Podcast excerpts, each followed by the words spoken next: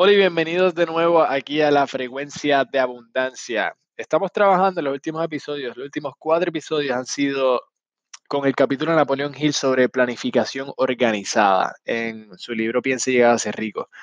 Entonces, esto sobre los puntos específicos, ¿verdad? Los factores, los factores principales para desarrollar lo que es un gran liderazgo. Entonces, hoy estamos con el número 5, que es muy importante. Este es lo que es establecer un plan definitivo, la definición de los planes. Mira, somos organismos que están centrados hacia los objetivos. Somos eh, organismos, que la orientación de nosotros se dirige hacia las metas, hacia los objetivos. Tenemos que movernos hacia un sitio. Y cuando estás apuntando hacia un objetivo al que te estás moviéndote y no tienes ningún plan de cómo vas a llegar ahí, no sabes qué camino vas a tomar. Sería como ir al bosque sin brújula o ir de expedición sin brújula y no sabrías qué dirección viajar si te pierdes. Entonces, tienes que tener un plan. Los objetivos rutinarios, ¿verdad? Las cosas que, las metas rutinarias como, digamos, ir a la cocina, hacerte una bebida o ir a, comprarte ciertas cosas o ir a recoger algo al, al laundry, eso son planes de rutina, eso es muy intuitivo.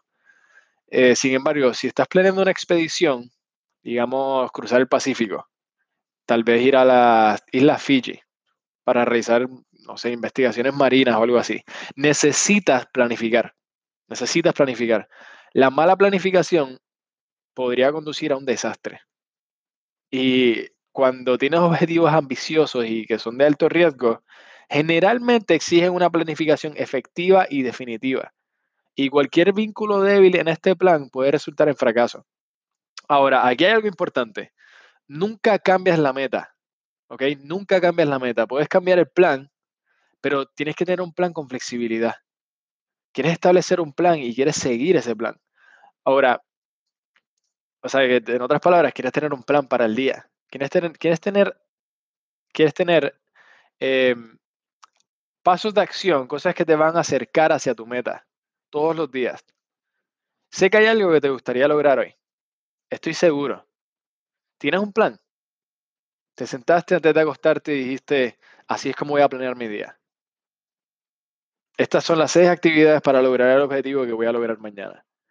Cuando trabajas en tus objetivos, ¿tienes planes a largo plazo? ¿Son definitivos y te apegas a ellos?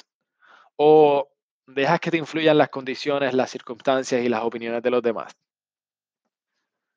Recuerda, el, número 5 para desarrollarte como líder es la definición de los planes, planes definitivos.